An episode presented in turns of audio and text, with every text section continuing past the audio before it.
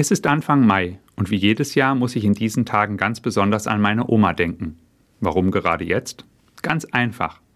Meine Oma hat mir oft von ihren Erinnerungen an den Zweiten Weltkrieg erzählt, davon, wie es ihr und der ganzen Familie in dieser Zeit ergangen ist.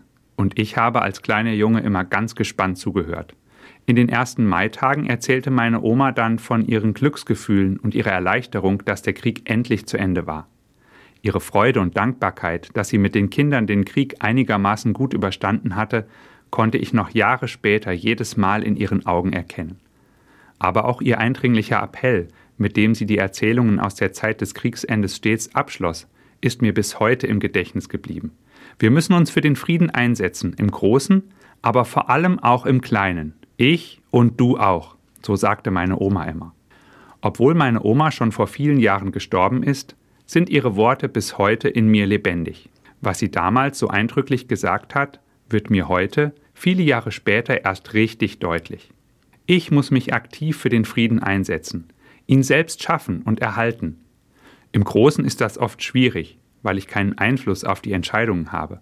Aber im Kleinen, in meiner Umgebung, bei den Menschen, mit denen ich zu tun habe, da kann ich Frieden leben und mich für ihn einsetzen.